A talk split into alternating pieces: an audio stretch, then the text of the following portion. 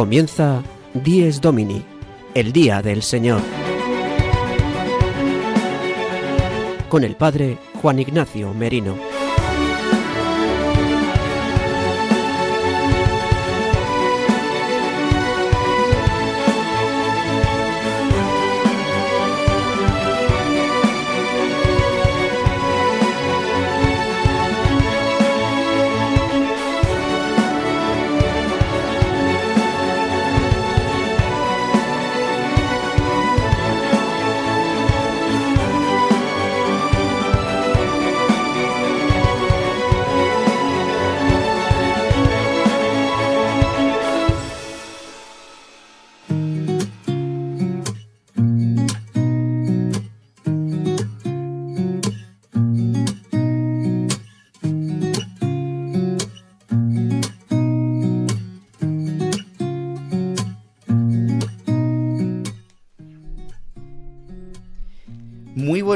Queridos amigos de Radio María.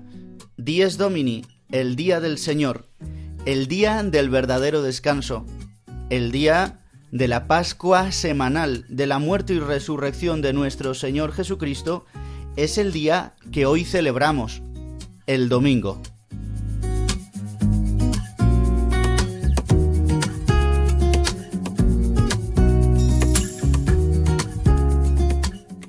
Hoy, domingo 29 de enero de 2023, celebramos el cuarto domingo del tiempo ordinario.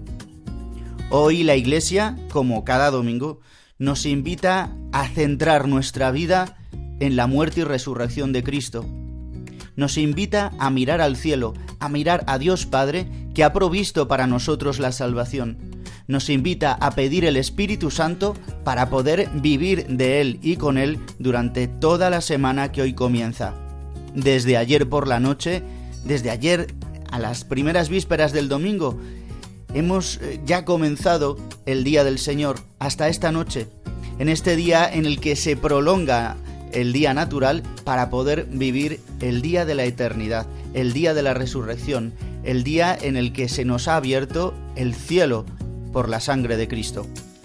Bien, en nuestro programa de Dies Domini tendremos las secciones habituales y hoy tendremos también una entrevista muy especial para conocer qué es un sacristán. Pero antes de nuestro sumario quiero que escuchéis a nuestra compañera Sara de Miguel que nos explica de qué manera podéis escuchar nuestro programa y cómo podéis comunicaros con todos nosotros.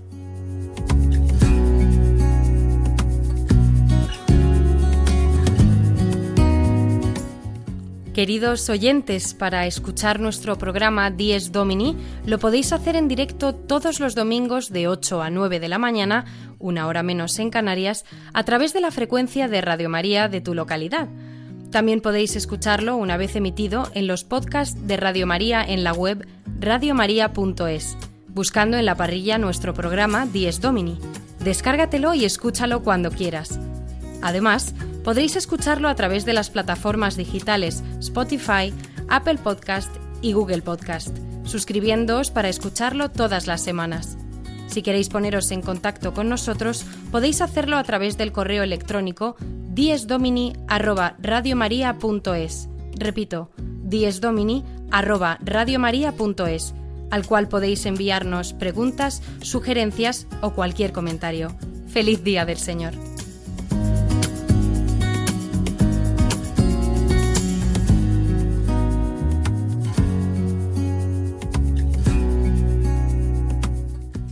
Muchas gracias Sara de Miguel y damos comienzo a nuestro programa con el sumario de hoy de Días Domini 29 de enero de 2023.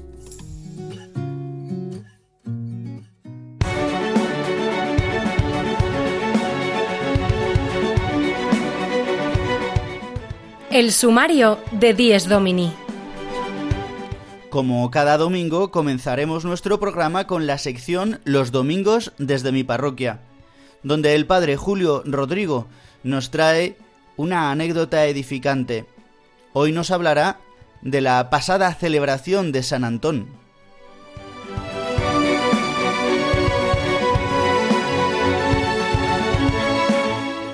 El padre Jesús Colado nos trae una pincelada litúrgica. Hoy nos va a hablar sobre la fiesta que celebraremos este próximo jueves, la presentación del Señor.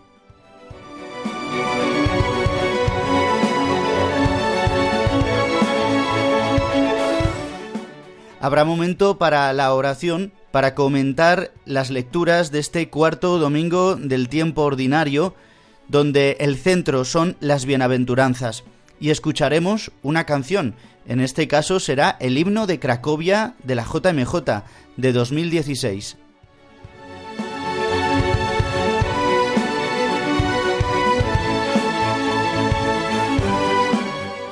Y en el programa de hoy nos acompañará Rafael Alberti, un sacristán de la parroquia de Nuestra Señora de Fátima de Madrid.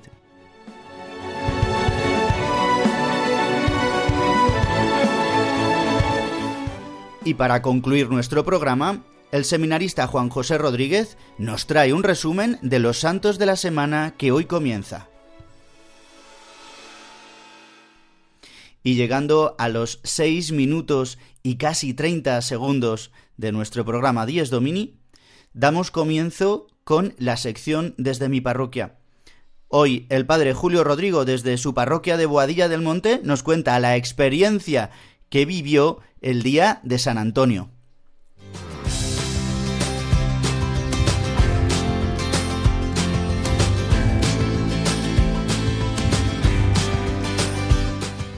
El domingo desde mi parroquia, una sección realizada por el padre Julio Rodrigo.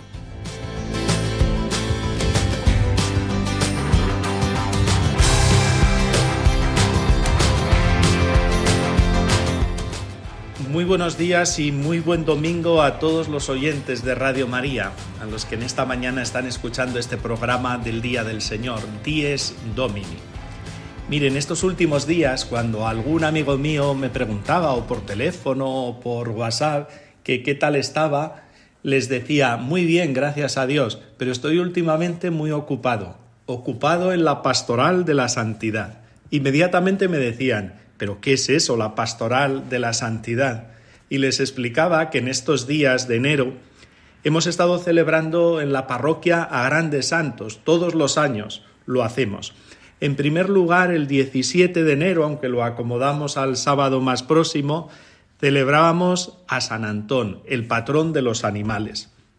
Desde hace unos años, junto con el ayuntamiento, organizamos esta fiesta. El ayuntamiento monta una carpa en la puerta de la iglesia, preside la imagen del santo, por supuesto, y bendecimos a las mascotas. Se las regala también a sus dueños una medalla para que la cuelguen en la correa o donde ellos quieran, una medalla de San Antón. Después vamos bendiciendo uno a uno todos los animales que nos traen, en su gran mayoría perros. Y después lo celebramos con un chocolate con churros. Acude muchísima gente y desde luego que resulta una fiesta entrañable. Se les quiere mucho a las mascotas sobre todo lo veo a los perros, y bien merecen que recemos por ellos, por su protección, para que Dios los bendiga en todo momento, y también que les agradezcamos todo el bien que nos hacen, ayuda y compañía, sobre todo. Pero tras esta fiesta de San Antón, hemos celebrado la fiesta de San Sebastián, en el fin de semana del 20, 21 y 22 de enero.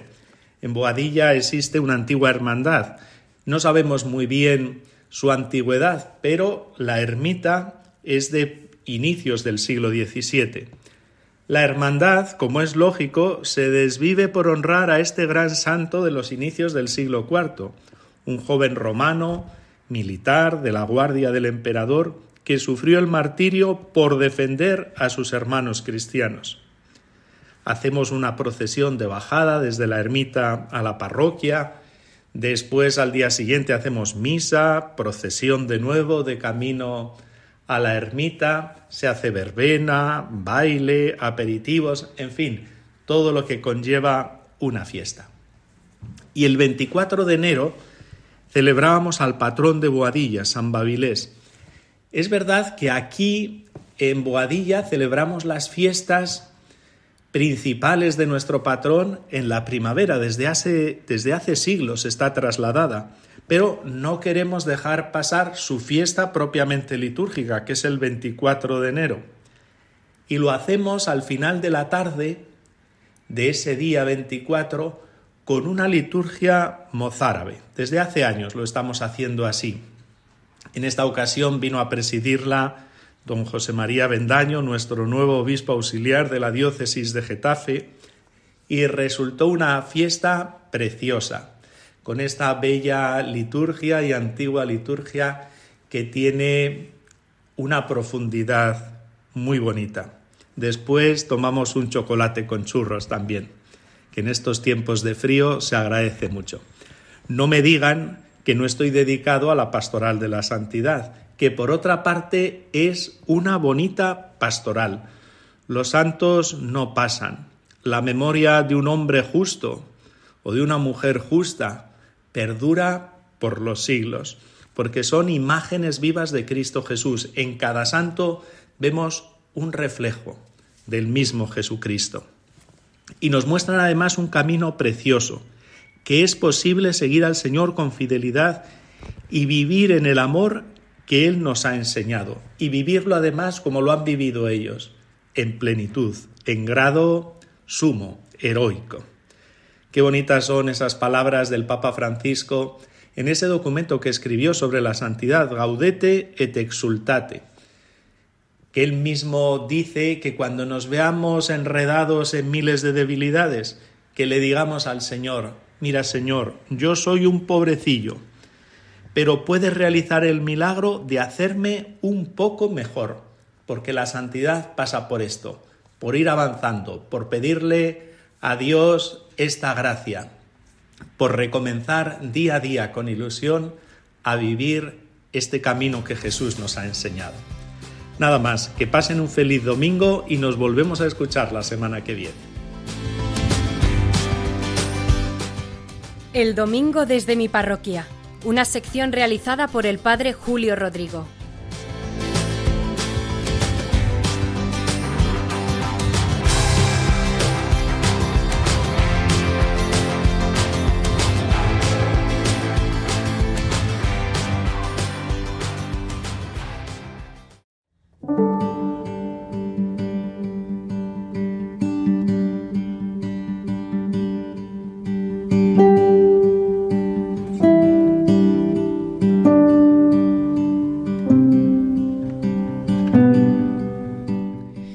Llegamos al momento en el que nos ponemos en oración en esta mañana de domingo 29 de enero de 2023.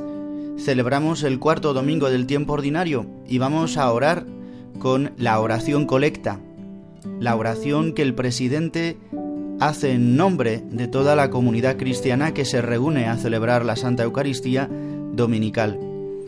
La hace al principio, al comenzar la liturgia. Hoy dice así.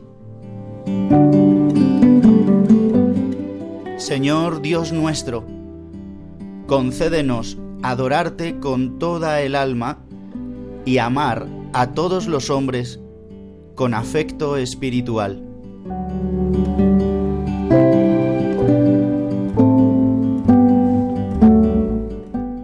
No sabemos lo que pedimos.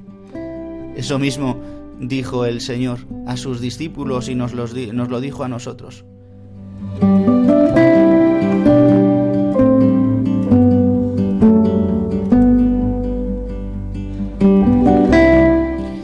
En esta oración que acabamos de leer, decimos que nos conceda adorar a Dios con toda el alma y amar a todos los hombres con afecto espiritual primero que podamos amar a Dios y después al prójimo. Le pedimos que se cumpla en nosotros el primer y el segundo mandamiento, que son resumidos todos los mandamientos en estos dos. Amar a Dios sobre todas las cosas, eso significa adorarle con toda el alma, y que podamos amar al prójimo con afecto espiritual, con el amor que viene de Dios, ya no solamente con un amor humano, un amor eh, que está tocado tantas veces por el pecado, porque nuestra realidad existencial está tocada por el pecado original y por nuestros pecados posteriores personales, sino que podamos amar de una manera nueva, de la manera en la que hoy nos hablará la liturgia, nos va a hablar el Evangelio en el Sermón del Monte que escucharemos durante estas semanas del tiempo ordinario, siguiendo el evangelista San Mateo. Hoy escucharemos las bienaventuranzas, donde se nos da cumplida la promesa de poder amar a Dios y a los hombres, de poder llevar a término el mandamiento primordial que nos dejó Dios ya en el Sinaí, escuchar a Dios y después de escucharle, poder amarle con todo nuestro ser, nuestras fuerzas, nuestra mente y al prójimo como a nosotros mismos. Pues que en este domingo tengamos este deseo y pidamos la gracia de poder adorar a Dios y amar a Dios y al prójimo.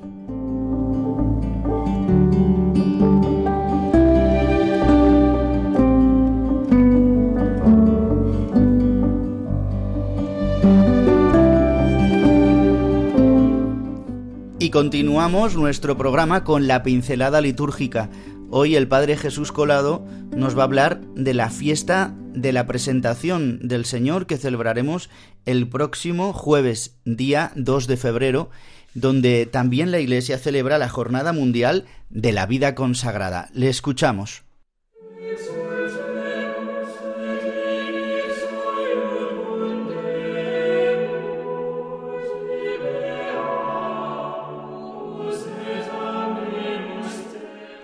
La liturgia del domingo con el Padre Jesús Colado.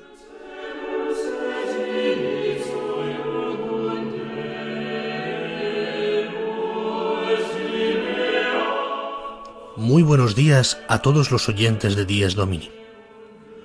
Hoy vamos a adelantarnos un poquito en el tiempo y vamos a hablar de una fiesta que nos espera en los próximos días, que es la fiesta de la presentación del Señor. El día 2 de febrero celebraremos esta fiesta en la cual recordamos cómo el Señor fue presentado en el templo y ofrecido como todo primogénito a Dios Padre y también vemos ese encuentro entre eh, la Virgen María, el Señor, el sacerdote Simeón y la profetisa Ana. Esta fiesta, que también comúnmente se le llama la Candelaria, poniendo más un, eh, un acento no solamente en las velas, sino también en la Virgen María, digamos, está mostrándonos dos aspectos de una misma, de un mismo momento, ya que el momento de la presentación del Señor al templo, como la presentación de todos los primogénitos judíos ante Dios y su rescate, porque Dios no quiere sacrificios humanos, pero todas las primicias también de los hijos van hacia Dios, por lo tanto hay que ofrecer un rescate en lugar de matar a ese primogénito ya en el, sacrificio que no fue tal de Isaac, vemos como Dios no quiere sacrificios humanos, no es un Dios que quiere la sangre humana, sino que quiere su salvación. Y es por eso que siempre se intercambia con una ofrenda de animales en este caso. En esta escena también vemos cómo la Virgen María, pasados los 40 días después del parto, entonces debe purificarse, digamos, con todo, toda la pureza ritual. Todo seguimos hablando a un nivel de, eh, liturgia y de tradición de ritualística judía. Pero para nosotros, cristianos, esta fiesta tiene un significado mucho más profundo.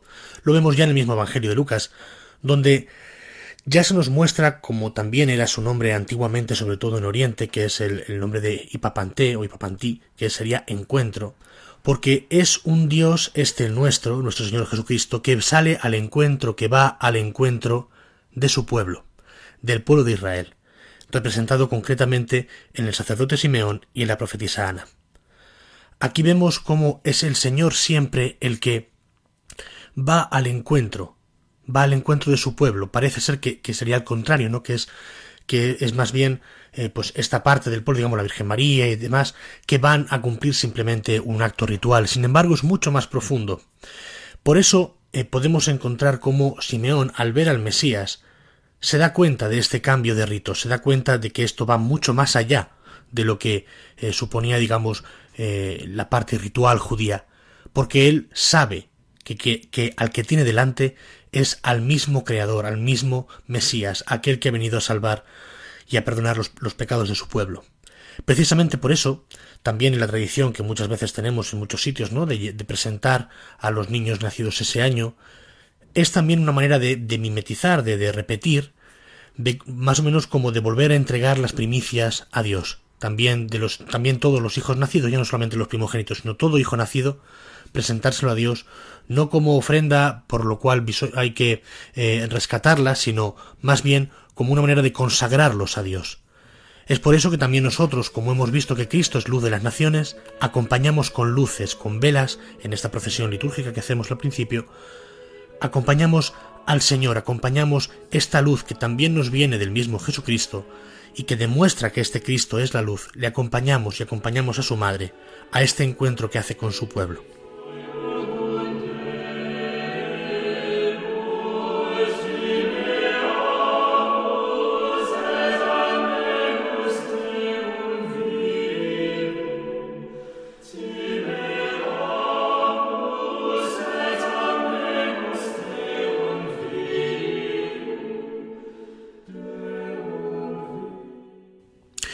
También podríamos decir, esto puede ser ya una interpretación un poquito más, eh, digamos, menos literal, pero ciertamente cada vez que uno de estos niños viene presentado, podemos decir que también el sacerdote en ese momento puede decir igual que el sacerdote Simeón, ahora Señor, puedes dejarme morir en paz, porque ya he visto tu salvación, porque he visto que tú que eres Dios, te has hecho hombre y además has querido habitar en los corazones de tus fieles y has hecho de tus hijos, de los hijos de Dios, que somos nosotros, a través del bautismo, les has hecho también imagen de Cristo. Por eso nosotros, ante cada nueva vida, como don, como regalo de Dios, por lo cual nosotros lo queremos consagrar, lo queremos decir, Señor, esto es tuyo, sabemos que viene de ti y por ello te damos gracias, por eso también nosotros, ante cualquier hermano nuestro, sobre todo hacia los más pequeños, podemos ver que ahí también está el Mesías, y que en esa vida, que en ese regalo de amor, junto con su, con su madre, la Virgen María, podemos ver cómo cada persona en sí es ya un reflejo, una parte del reflejo del Mesías. Y también por eso nosotros podemos dar gracias y decir, Señor, lo has hecho bien. Ya me puedes dejar ir en paz porque ya he visto que tu salvación llega a todo el mundo también a mí, también a este niño. Que pasen todos un muy buen domingo.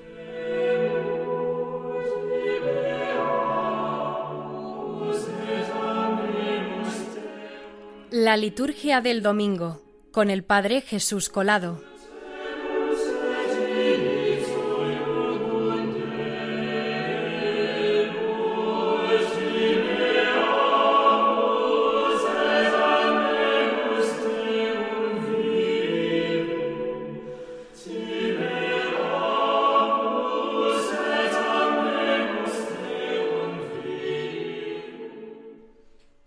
Queridos amigos de Radio María, en el programa de Dies Domini, que es el programa que estás escuchando, ha llegado el momento de comentar las lecturas de este cuarto domingo del tiempo ordinario. Como sabéis, durante este año estamos escuchando al evangelista San Mateo, sobre todo para que lo comprendamos bien durante los domingos del tiempo ordinario. Nos acompaña este evangelista. Y hoy comenzamos con el capítulo 5 de San Mateo, el Sermón de la Montaña, que va del capítulo 5 al capítulo 7, este sermón que Jesús pronunció en el Sermón de la Montaña. Allí el Papa San Juan Pablo II en el año 2000 estuvo con miles de jóvenes, entre ellos me encontraba yo, solamente con unos 15 años, escuchando al Santo Padre que dio unas palabras proféticas. Y os voy a leer un resumen o unas palabras que dijo eh, San Juan Pablo II sobre este Evangelio y sobre la fuerza que tuvieron las palabras de Jesús, donde recapitulaba la ley del Sinaí, los diez mandamientos, elevándolos a lo más alto, llevándolos a plenitud en su cuerpo y en su vida. Por eso quiero que escuchéis estas palabras de San Juan Pablo II que pronunció el 24 de marzo del año 2000, este año jubilar. Decía así. Vosotros, los jóvenes, comprendéis por qué es necesario este cambio del corazón. En efecto, conocéis otra voz dentro de vosotros y en torno a vosotros, una voz contradictoria. Es una voz que os dice, Bienaventurados los orgullosos y los violentos, los que prosperan a toda costa, los que no tienen escrúpulos, los crueles, los inmorales, los que hacen la guerra en lugar de la paz y persiguen a quienes constituyen un estorbo en su camino. Y esta voz parece tener sentido en un mundo donde a menudo los violentos triunfan y los inmorales tienen éxito. Sí, dice la voz del mal, ellos son los que vencen, dichosos ellos. Jesús presenta un mensaje muy diferente. No lejos de aquí, Jesús llamó a sus primeros discípulos como os llama ahora a vosotros. Su llamada ha exigido siempre una elección entre las dos voces que compiten por conquistar vuestro corazón, incluso ahora en este monte. La elección entre el bien y el mal, entre la vida y la muerte. ¿Qué voz elegirán seguir los jóvenes del siglo XXI? Confiar en Jesús significa elegir creer en lo que os dice, aunque pueda parecer raro y rechazar las seducciones del mal, aunque resulten deseables o atractivas. Además, Jesús no solo proclama las bienaventuranzas, también las vive. Él encarna las bienaventuranzas. Al contemplarlo, veréis lo que significa ser pobres de espíritu, ser mansos y misericordiosos, llorar, tener hambre y sed de justicia, ser limpios de corazón, trabajar por la paz y ser perseguidos. Por eso, tiene derecho a afirmar, venid, seguidme. No dice simplemente, haced lo que os digo. Dice, venid, seguidme.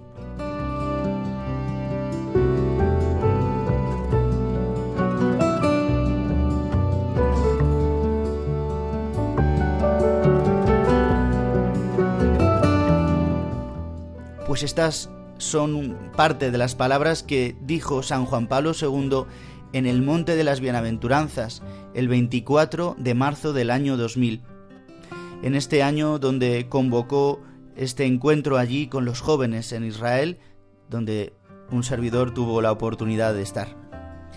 Pues estas lecturas de este domingo en las que se centra el Evangelio en las bienaventuranzas, esta palabra que parece como puede interpretarse de una manera humanista o quizás de una manera idealista, pues no, es una fotografía, es un paisaje de lo que Dios quiere hacer con cada uno de nosotros, cristianos, bautizados, elegidos por Él. Somos bienaventurados pero no solo porque suframos o porque, sino porque nos llama a ser como Él. Por eso San Juan Pablo II decía que Jesús mismo ha encarnado estas bienaventuranzas y por eso nos posibilita el poder llevarlas a término. Bien, pues la primera lectura de este domingo, que es de Sofonías, justamente refuerza el Evangelio, ya preanunciando que elegirá un pueblo, que dará un resto de Israel que podrá llevar a término la justicia, que podrá mm, ser consolado, que podrá llevar la gloria de Dios. Y simplemente deciros que la segunda lectura continuamos con la lectura continuada, valga la redundancia, de la primera carta a los Corintios donde se nos queda donde se nos muestra muy claramente que Dios ha escogido lo débil. Justamente coincide con esto, que ha escogido pues a los pobres no solo a los pobres materiales, sino a los pobres de espíritu, que ha escogido a los que sufren, que ha querido mostrar su gloria, su amor, su misericordia en la pequeñez, en lo débil, en lo que no puede, para manifestar su gloria y su poder. Por eso ya solamente quiero deciros que escuchemos ahora una canción. Es una canción que fue el himno de la JMJ de Cracovia del año 2016, eh, interpretada por Banuev, es un grupo musical católico de Buenos Aires, Argentina, que llevó a cabo la traducción y la interpretación en español de este himno. Por eso quiero que escuchemos donde se centra la bienaventuranza, bienaventurados los misericordiosos, porque ellos obtendrán misericordia. Escuchamos y rezamos con esta canción. Levanto mis ojos a los montes, ¿quién me ayudará? Ayuda me viene del Señor por su gran compasión. Aun cuando estamos en el error, nos abraza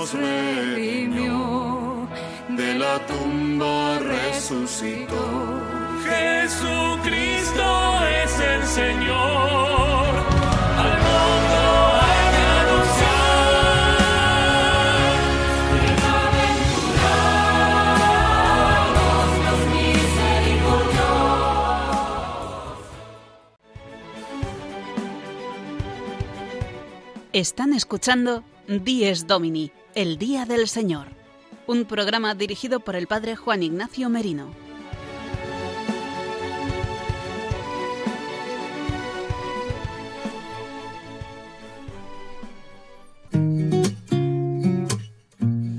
Y continuamos en nuestro programa de Dies Domini y ahora vamos a hablar de un oficio que ha salido a la luz en estos días, desgraciadamente, por este asesinato el miércoles pasado en este parece ser atentado terrorista o yihadista que asesinó al sacristán en una parroquia de Algeciras y dejó a varios heridos, entre ellos un sacerdote. Sacristán quiere decir persona laica o religiosa que se encuentra a cargo de la sacristía y de la custodia de los objetos sagrados que contiene. Asiste al sacerdote en las labores de cuidado y limpieza de la iglesia y es además el encargado de preparar todo lo necesario para la celebración de la misa.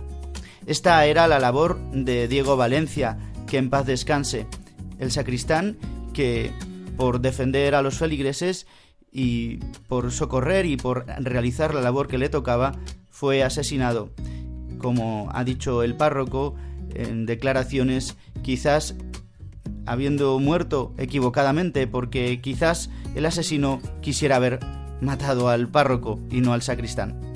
Por eso he querido destacar hoy esta figura del sacristán como Monseñor Munilla en estos días en Radio María, en su programa Sexto Continente, nos lo ha recordado esta labor callada, tan bonita y tan necesaria para todas las parroquias y las iglesias en España.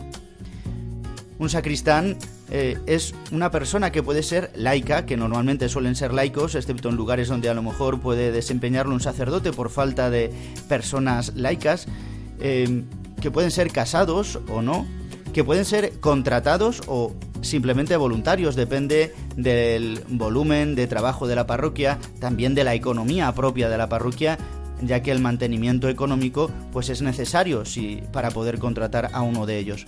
Por eso he querido hoy entrevistar a un sacristán de aquí de Madrid.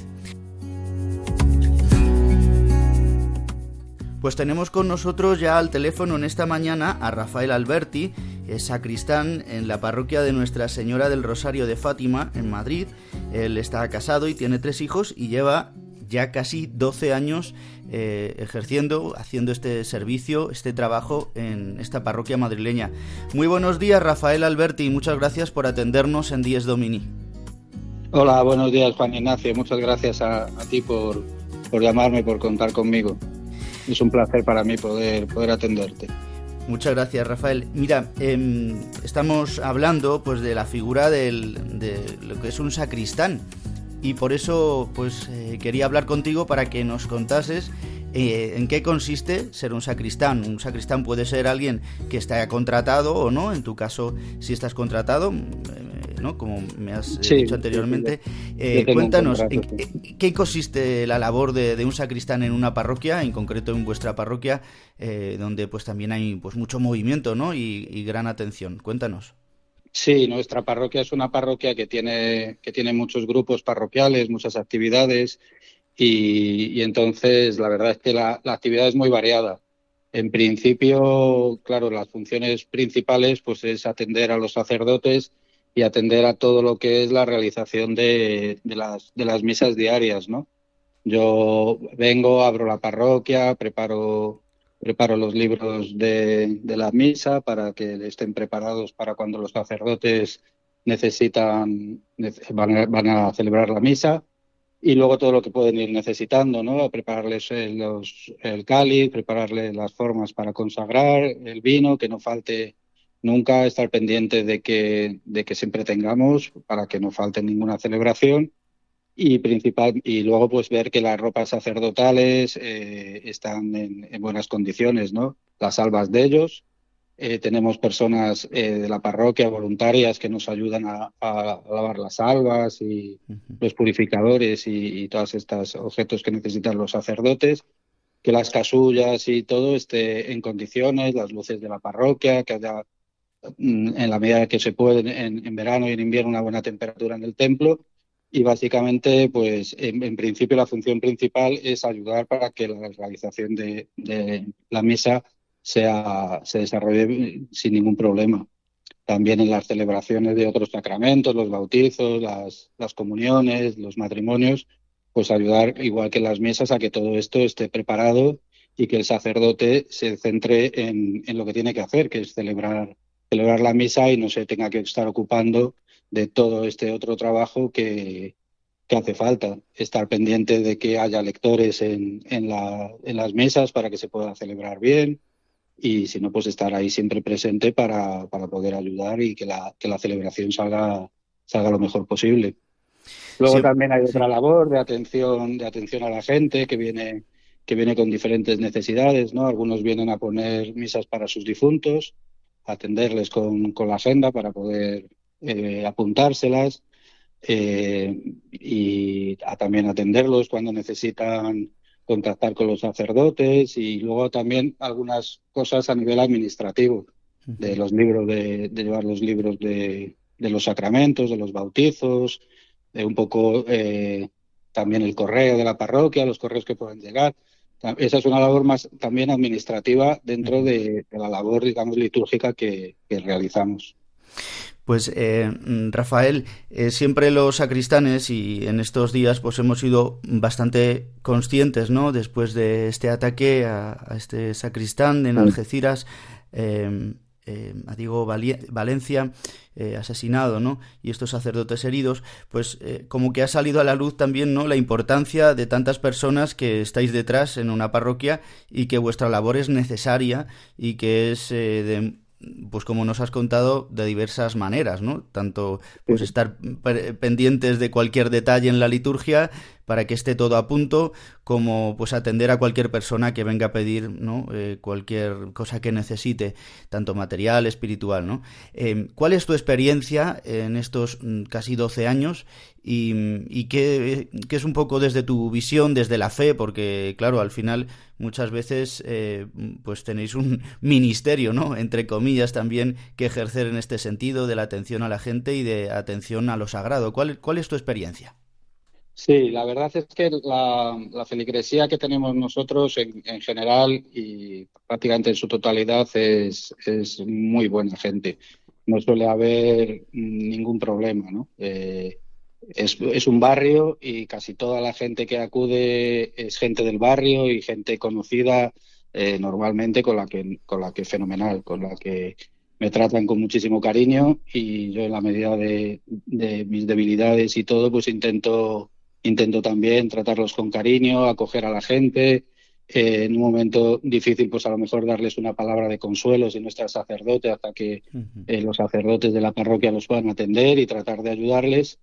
Y en, en general el, el trato y, y, el trabajo pues es muy cordial y muy, muy satisfactorio. Sí que es verdad que hay veces que viene gente que no es de la parroquia o gente que viene de paso o alguna cosa así que te crea alguna dificultad. Hemos tenido varios, varios problemas. Eh, había un señor que venía muy habitualmente a, a, robar en los cepillos de la parroquia. Vaya. Aquí hemos tenido que salir a, a, enfrentarnos un poquito con él, a decirle que no podía, que no podía realizar esto y bueno, se te ponen un poco violentos y, y bueno, pues a veces pasas un poco de miedo. También alguna vez cuando, sobre todo cuando vas a cerrar algún, algún día festivo, algún puente o algo que hay muy poca gente en invierno o algo que te sales, te quedas tú solo en la parroquia y sales a cerrar solo y no sabes, a lo mejor ves a alguien en la parroquia y te da un poquillo de, de reparo que no sabes uh -huh. si, si a lo mejor te va a asustar o algo. Uh -huh. Pero bueno, en, en, todo este tiempo, gracias a Dios, quitando lo que te digo, que alguna vez hay algún, alguna cosa así rara, la verdad es que en ese sentido, bien. Y luego, lo que te decía al principio, yo me siento eh, por la, por supuesto, por los sacerdotes de la parroquia, por la gente de la parroquia, de los grupos parroquiales, muy acogido, muy querido, muy, muy cuidado. Y en la medida de lo que yo puedo, pues siempre intento hacer lo mismo, ¿no? Y, y tener con ellos eh, un trato muy, muy cordial, muy cariñoso, que encuentren que la parroquia es, es, su casa, un sitio donde están a gusto, donde están tranquilos y donde pueden encontrarse con el Señor en la oración y en todo lo que, en todo lo que necesiten y poder, lo que te decía antes, si en un momento necesitan una palabra, un consuelo, un cariño o algo, pues tratar de, de dárselo. Pues Rafael, pues muchísimas gracias porque eh, pues tu voz hoy es la de tantos sacristanes y sacristanas que en tantas parroquias de España, en los pueblos, en las ciudades, eh, pues realizan esta labor callada pero tan necesaria y esta labor también en la que se puede mirar también a Jesucristo, o sea, a través de vuestro servicio, pues eh, se ve también la acogida, ¿no? El Papa Francisco siempre habla de que la Iglesia es un hospital de campaña, pues tantas veces os toca hacer de enfermeros de primera instancia, ¿no? De triaje, como se dice ahora con que sabemos de todo este lenguaje, ¿no? De socorrer los primeros auxilios, así que Rafael, muchas gracias y, nada, estamos unidos en la oración. Vuestra parroquia, que es patrona también la Santa Virgen María, pues también que os acompañe y, muchas gracias por atendernos en este domingo y que nada, sigas adelante con esta labor tan callada pero tan importante. Muchas gracias, eh, Juan Ignacio, muchas gracias a ti y nada, pues eh, agarrado siempre al Señor y, y tratando de, de, hacer las cosas lo, lo, mejor posible, pues aquí estamos y, y espero que, que, la gente que venga por Fátima se siga sintiendo acogida como hasta ahora. Muy bien, pues muchas gracias y un abrazo. Feliz domingo, Rafael. Igualmente, un abrazo fuerte.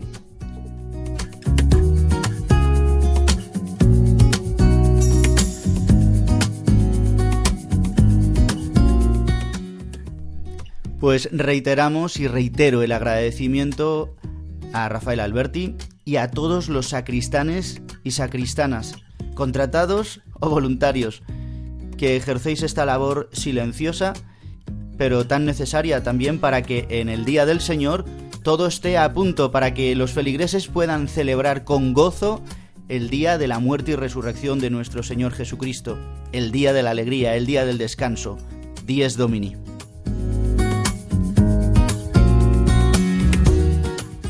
Podéis volver a escuchar la entrevista una vez emitido el programa a través de los podcasts de Radio María en radiomaria.es.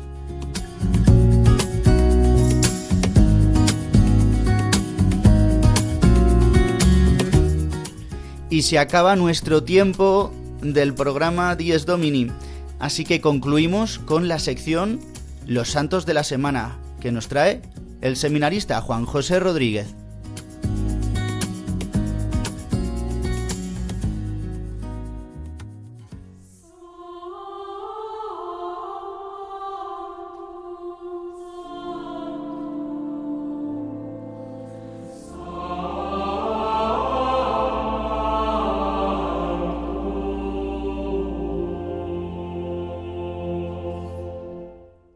Los Santos de la Semana, con la colaboración de Juan José Rodríguez.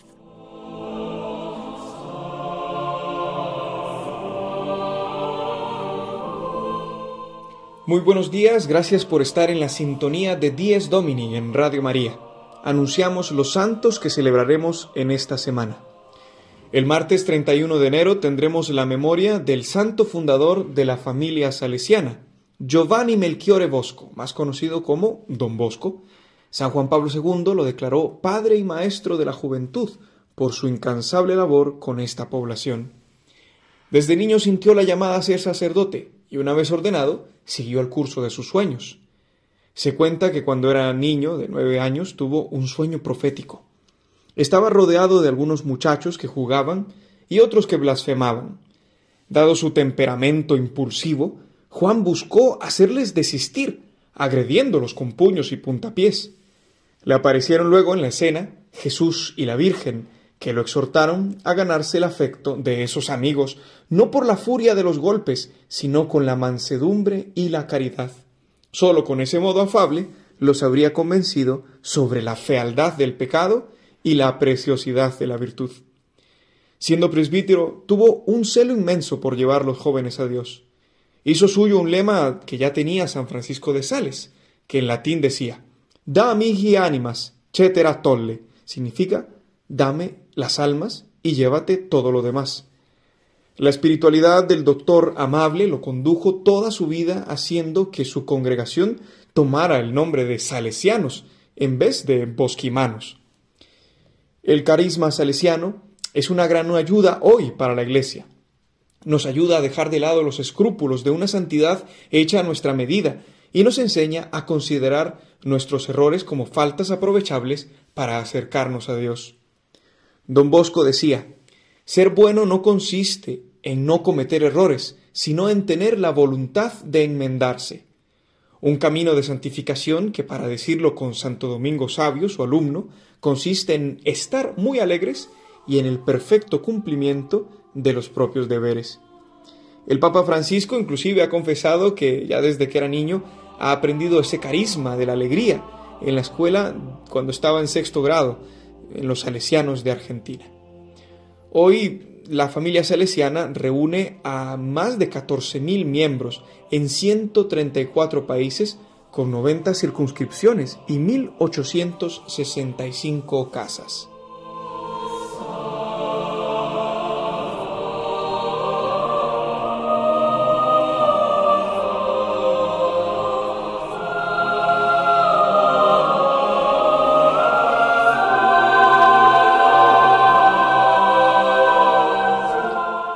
Continuamos con los santos de la semana y damos paso al patrono de la ciudad de Granada, San Cecilio, cuya fiesta se celebrará en esta diócesis el próximo primero de febrero. Fue el primer obispo de Granada cuando la ciudad, aún bajo la dominación romana, se llamaba Ilíberis o Elvira, y murió martirizado en un horno de cal en el monte Ilipulitano. Se cuenta que Cecilio fue uno de los siete varones apostólicos enviados por San Pablo y San Pedro a predicar el Evangelio. Sus reliquias no se han encontrado debido a la invasión sarracena de casi 800 años que acabó con cualquier rastro de cristianismo en la zona. Sin embargo, en el siglo XVI se hallaron unos vestigios de la primera época cristiana en una mina cerrada en el monte Valparaíso, que tenía el fin de custodiar los pocos tesoros de la cristiandad.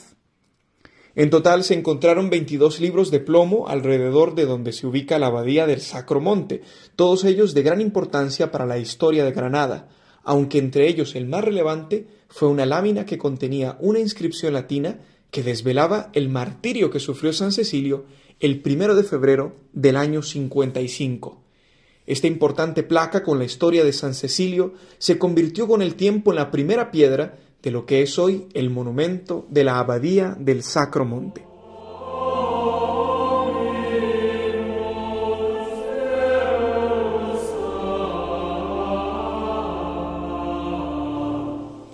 Terminamos nuestra sección mencionando la fiesta de la presentación del Señor el próximo 2 de febrero, un día que para muchos es tradición retirar el Belén.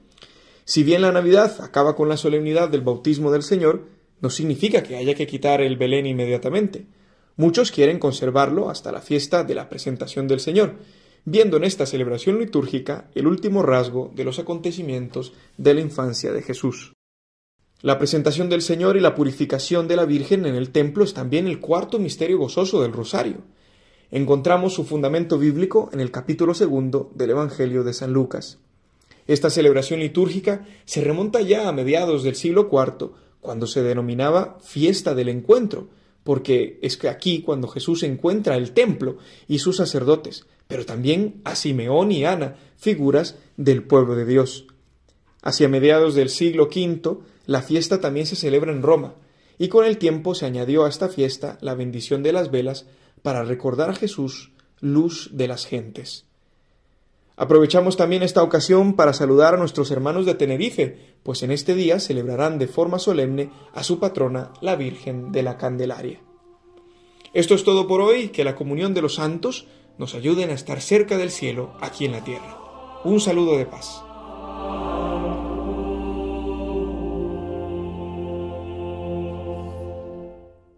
Los Santos de la Semana, con la colaboración de Juan José Rodríguez.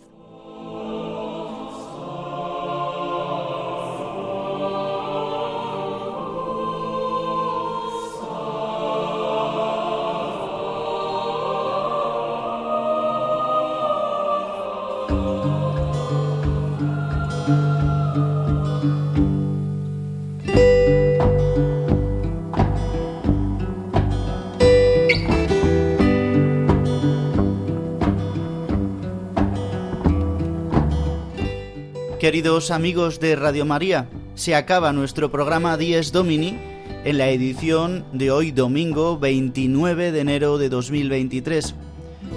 Hoy la Iglesia celebra el cuarto domingo del tiempo ordinario.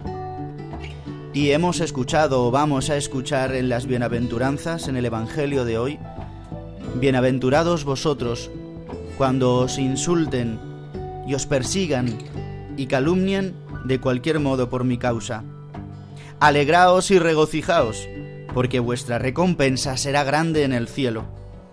Estas palabras se cumplen hoy para todos nosotros, hermanos, también a través de los acontecimientos que hemos vivido en esta semana, también a través de tantas calumnias, mentiras, difamaciones que desgraciadamente pues se lanzan en los medios de comunicación también a través de esta desgracia que hemos vivido en estos días con la muerte del sacristán Diego Valencia, al que encomendamos, y también de los sacerdotes y los feligreses heridos en esta fatídica agresión del pasado miércoles en Algeciras.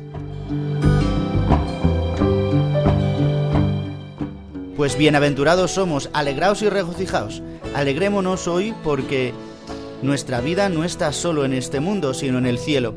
Por eso, el domingo para nosotros los católicos, para los cristianos, es un día de gozo, de alegría, de saber que estamos llamados a la vida eterna y que podemos vivirla y celebrarla ya aquí. Agradeciendo vuestra atención a tantas personas que escucháis nuestro programa por todos los rincones de España. Hoy especialmente quiero saludar a mi padre, que es su cumpleaños, en su 85 cumpleaños, que el Señor le bendiga. Pues saludaros a todos con cariño, que paséis un feliz domingo. Dándoles gracias a todos nuestros colaboradores, os remito a la programación de Radio María y os digo que si queréis podéis escribirnos al correo electrónico diesdomini@radiomaria.es y que podéis volver a escuchar nuestro programa a través de los podcasts en radiomaria.es o a través de las aplicaciones de Spotify, Google Podcast y Apple Podcast. El que os habla, el padre Juan Ignacio Merino, se despide de todos vosotros deseándoos un feliz domingo. Hasta la semana que viene.